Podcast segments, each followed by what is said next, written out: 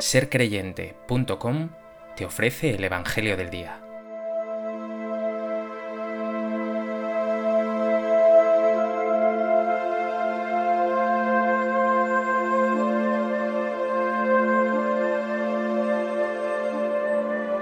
Del Evangelio de Marcos. En aquel tiempo Jesús subió al monte, llamó a los que quiso y se fueron con él e instituyó doce para que estuvieran con él y para enviarlos a predicar, y que tuvieran autoridad para expulsar a los demonios.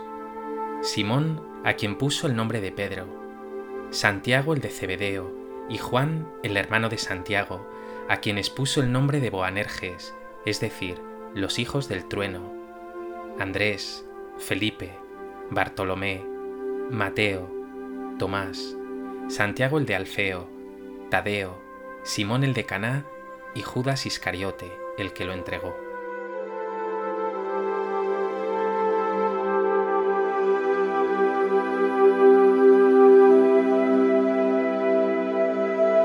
En el Evangelio de hoy Jesús llama a sus discípulos. No es una elección gratuita ni caprichosa, menos aún improvisada. Tendrán además una misión muy determinada, estar con Él enviarlos a predicar, luchar contra el mal. A propósito de este texto del Evangelio de Marcos, lleno de detalles, me gustaría compartir contigo tres reflexiones. En primer lugar, quiero fijarme en tres detalles. Primero, dice el texto que Jesús subió al monte. No es un lugar cualquiera, sino el lugar del encuentro con Dios, por ejemplo, Moisés recibió en el monte Sinaí las tablas de la ley, esa voluntad de Dios para su pueblo. Jesús se transfigurará también en el monte, y ahora es en el monte donde junto a Dios elige a los que va a enviar. Es por tanto una llamada divina, una vocación eterna. Segundo, dice el Evangelio que llamó a los que quiso. No significa que llamó a los que le dio la gana, sino que llamó a los que quiso, es decir, a los que amó. Es una llamada cariñosa, desde el corazón, entrañable, llena de amor. Y tercero, continúa explicando el texto que se fueron con él, y añade, instituyó doce para que estuvieran con él. Por tanto, es primeramente una llamada a estar con él, a su lado, de su mano.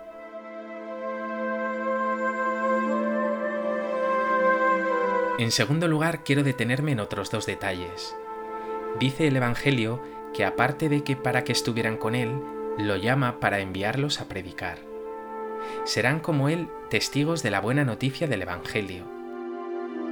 Por tanto, no se trata solo de estar con Jesús, sino, habiendo gozado de esa amistad e intimidad, dar testimonio de ello, anunciarlo a los demás.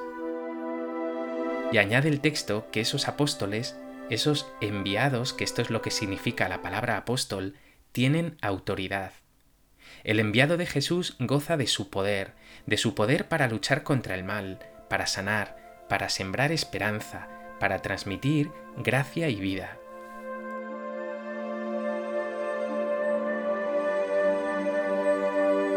En tercer lugar, quiero que te detengas en esa lista de llamados. Simón, Santiago, Juan, Andrés, Felipe. Hay de todo en ese grupo. Un traidor, otro que le negará hasta tres veces, exaltados, incluso un publicano. No son héroes ni santos. Su grandeza es haber aceptado la llamada de Jesús y seguirle muy de cerca. Hoy tu nombre se encuentra también ahí. Carlos, Carmen, Javier, Rosario, José María, Inma, Antonio, Ana, Carolina, Víctor, Pablo, Pilar, Daniel, Susana, seas quien seas, eres un llamado del Señor. Estate con Él, porque te ha llamado y amado. Goza de su amistad y de su cercanía, y comparte esa experiencia increíble con otros.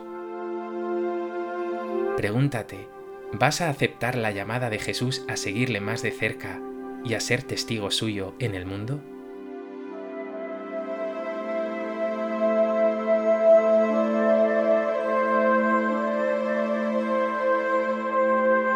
Pues que este Evangelio te haga renovar tu vocación de llamado del Señor, te esfuerces en cuidar tu amistad con Él, en pasar ratos con Él, y con su autoridad y gracia seas un gran testigo en el mundo de su inmenso amor. Señor Jesús, soy un pobre pecador, pero tú me has mirado, me has llamado, me has ofrecido tu amistad y me invitas a dejarme de excusas. Quieres que hable de ti, quieres que yo te haga conocer y amar. En medio de mis debilidades yo te digo, heme aquí, envíame.